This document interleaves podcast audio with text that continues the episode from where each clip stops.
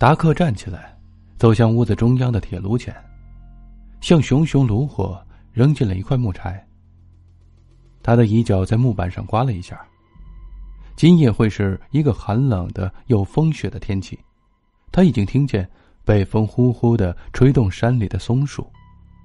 潮湿又沉甸甸的雪花飘落在前窗，对任何一个被困在外的人，今夜将是一个恐怖如地狱般的夜。虽然壁炉传来热气，但当达克回到煤油灯下，读着寄来的一封目录时，他感到一阵战栗通过他的脊背。他没听见第一次的敲门声，他被呼号的风声掩盖了。第二次的敲门声大些，也更急促些。达克从两叶庄的广告中惊讶的抬起头，哪个傻子会在这样的夜里，到这样的荒山野地来？他花了点时间才拉开生锈的门插，同时敲门的声音变成了砰砰声。一个人影在一阵忽然飘落的雪花中冲进了屋里。那人头戴一顶灰色的窄边帽，身披薄雨衣，脚上曾经很亮的皮鞋现在已经沾满了污泥。雪水已经浸透鞋子的皮了。他走到熊熊的壁炉边，开始搓着手。感激的浸泡在屋里的热气之中。城里人，达克想。外外面好冷啊！那人从不住颤抖的牙缝中蹦出了一句话：“是啊。”达克回答，然后就默不作声，除非知道那人的意图，否则没必要开口。那人开始脱了浸透的雨衣。我叫可汗。哦，我叫达克。你这是怎么了？汽油，我的汽车需要汽油，它在大约八英里以外。可汗挥动着手，指指他来的方向。我走过来的。我知道，幸好你朝这条路过来。另一个方向最近的地方是香柏村。距离是二十五英里，你在到达那里之前就会冻死。我知道，我们在途中曾在香柏村停过，可是汽油。你为什么会认为我这里有汽油呢？为什么？我看见你外面有加油柜在，我以为。真遗憾，你没在白天看见。达克摇摇头说。两个都锈得一塌糊涂，七年来从来没打过一滴油。当州政府把一条六线大道开在那边的乡村路旁时，我就没有生意了。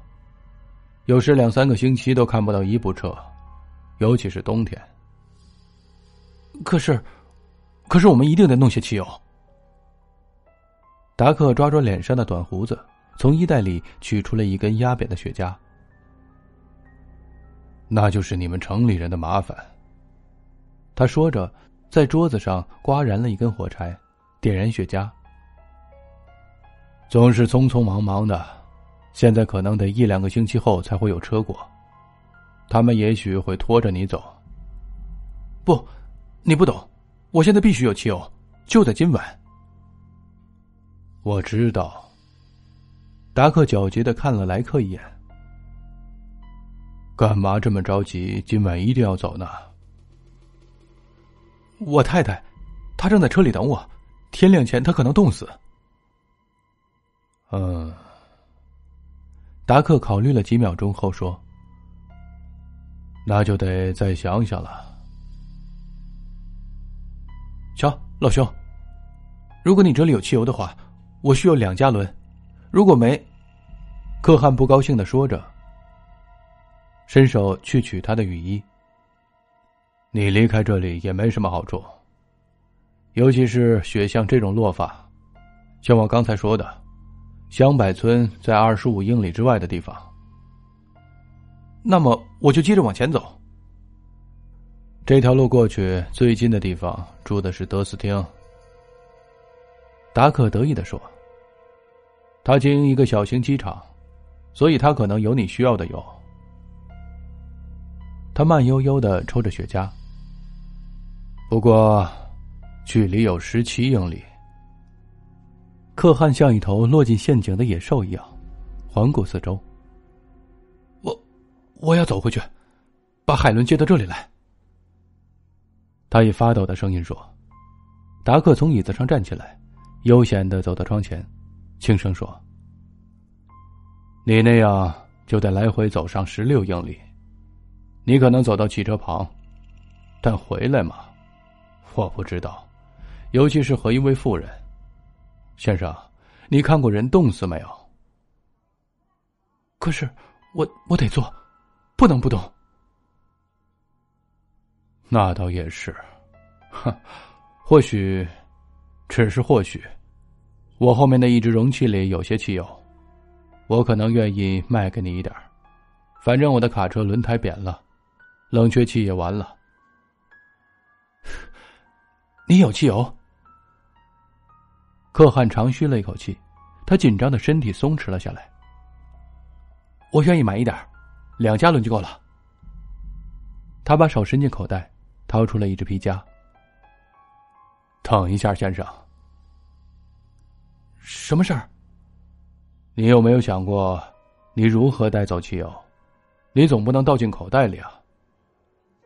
为什么？我不能借个罐子或是别的什么容器吗？我可没有多少存货供人借用，但我可能卖给你一个，比方这里就有一个。他俯身从桌子底下取出两个玻璃容器。可汗歪着脸笑道：“ 好，老兄，我想你这玩意儿也要钱，多少？五元。哦，那挺贵的，一加仑五元，尤其是我需要两加仑。不过我想，当你在荒山野地里时，你要趁良机敲诈旅客。”可汗从皮夹里。抽出了十元，交给他。达克不收，直视着可汗的眼睛。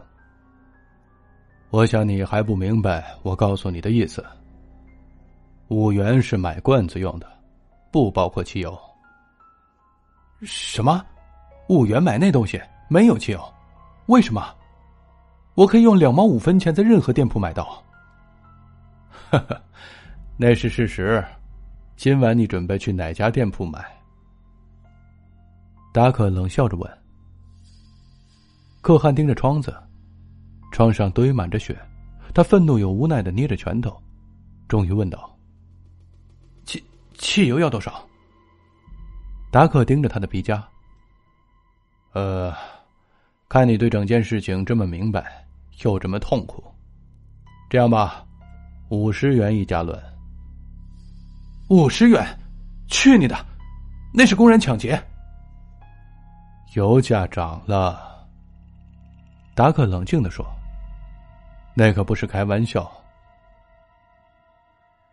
科汉绝望的数出皮夹里的钞票，然后说道：“该死，我这里只有六十元。”“呵，那可以买一加仑，外加一个罐子，你还能剩五元。”达克微笑着说：“你在炉边烤火，我不收费。”那你可真高尚，可汗不屑的说：“但我要两加仑。”但是看来你付不起钱呐，除非你太太身上有钱。提到她，他在车里一定冻得要死。求你，两加仑，我把手表给你。可汗开始解手表。不需要表，在这地方时间没有任何意义。但如果我是你的话，我就带汽油回车里。雪似乎越下越大，然后当你回到这里时，你再决定是不是要多买汽油，或者停在这儿，直到有人经过。我可以提供便宜的食宿，按日按周收费都行。达克没有等候回音，拿起棍子回到屋里，从一个大油桶里加满了它。当他回来时，可汗已经穿好了雨衣。这是你的钱。可汗嗤之以鼻，递过了一卷钞票。我希望你梗死。哈哈，这样说一个救你生命的人是不对的。达克说着，接过钱，小心的数了数：“五十五元，和你交易真愉快。我希望能送你一程，但我说过，我的卡车停下来过冬，没法送你。我猜想，我可以在两三个小时内见你回来，对吗？”可汗高声诅咒着，推开门，走进风雪中。当达克听到门外有汽车声时，已近午夜，风和雪已经停了。他打开门，看着柯汉下车，然后走过来，后面跟着一个大衣薄的几乎无法抵抗风寒的妇人。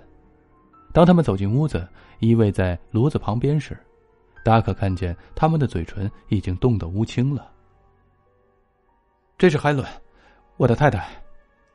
柯汉介绍说：“我告诉他有关汽油的事儿，你够仁慈的。”哈哈，乐于效劳。达克微笑着说：“你们俩是否决定再买一加仑？”“呃，我有些钱。”他太太说道。“我们愿意。”“好，只是有一件事儿，油价又涨了，现在一加仑六十五元。当然，你用已经买的罐子，可以省下来点儿。”海伦打开皮包，这该够了吧？他说着，向达克抛过去一小叠钞票，落在了地上。达克弯腰捡起那叠钞票，可汗听到他惊讶的喘叫：“呃，为什么这所有的钱？那是你想要的，不是吗？”海伦问。“是啊，可是，等一等，这上面的字条写明。”达克惊讶的抬起头，正对着柯汉指着他的枪口。他标着香柏银行，对不对，老兄？我的车厢里有许多那种成叠的钞票。我告诉过你，我们曾到过香柏村，但我没告诉你去干什么。你，你在那里抢劫银行？达克忽然领悟的叫道：“可你先前来的时候，你说你没有多余的钱。”哈哈，你以为我会疯的步行时还带那么多钱？我可不知道在这种鬼地方路上会遇见什么人。啊，叫可汗先生，没人知道你到过这里，我我可以守口如瓶。哦，多少钱，老兄？对不起啊，你的价钱太高，我最好杀掉你。艾伦，把墙上的绳子取下来，捆牢他。我们要不要塞住他的嘴？可汗摇摇头，让他叫吧。他自己告诉我，至少有两天不会有人经过这条路。我们有的是时间离开这里。几分钟内，达克就被牢牢的捆在椅子上，他可以感到铜丝嵌进他的手腕里，他知道没人帮助他，不可能脱身。他的两只脚被分开捆在椅子腿间的横档上，有效的防止他站起来。现在我们要取油了。可汗低头看着他，取我们需要的。达克一言不发。两加仑，那就是我们需要的。你你是什么意思？达克问。当我们计划这事儿的时候，我们就知道，你先前提到的机场。我的一位驾驶员朋友会在那里等我。在任何人接近我们之前离开山区，但在行动之前，你忘了加油。海伦嘲弄他。对了，所以我们没有油，老兄。假如你卖我们两加仑的话，我们可以直奔机场，不用再来找你。但你太贪心了，所以我们不得不开车回到这里，要不然我们可能还是到不了机场。同时，我们怎么知道？你有没有通过收音机听到抢劫的消息呢？呃，可是我发誓，我什么也没有听到。我连收音机也没有。对不起了，老兄，但我们先前不知道，现在已经晚了。汽车很快加满了油，海伦到外面，科汉又检查了一遍那些铜丝是否牢牢的捆绑住了他的俘虏。科汉先生。达克叫道：“什么？这山上很冷。我知道，怎么了？有时温度在零度以下，炉子里的火只会燃几个小时。你说的对，我我会冻死的。当我太太在外面挨冻时，你似乎并不怎么担心。为了榨你一加仑汽油，就以死抵债，价格未免太高了。哈哈，老兄，你记得你自己怎么说的吗？呃，什么？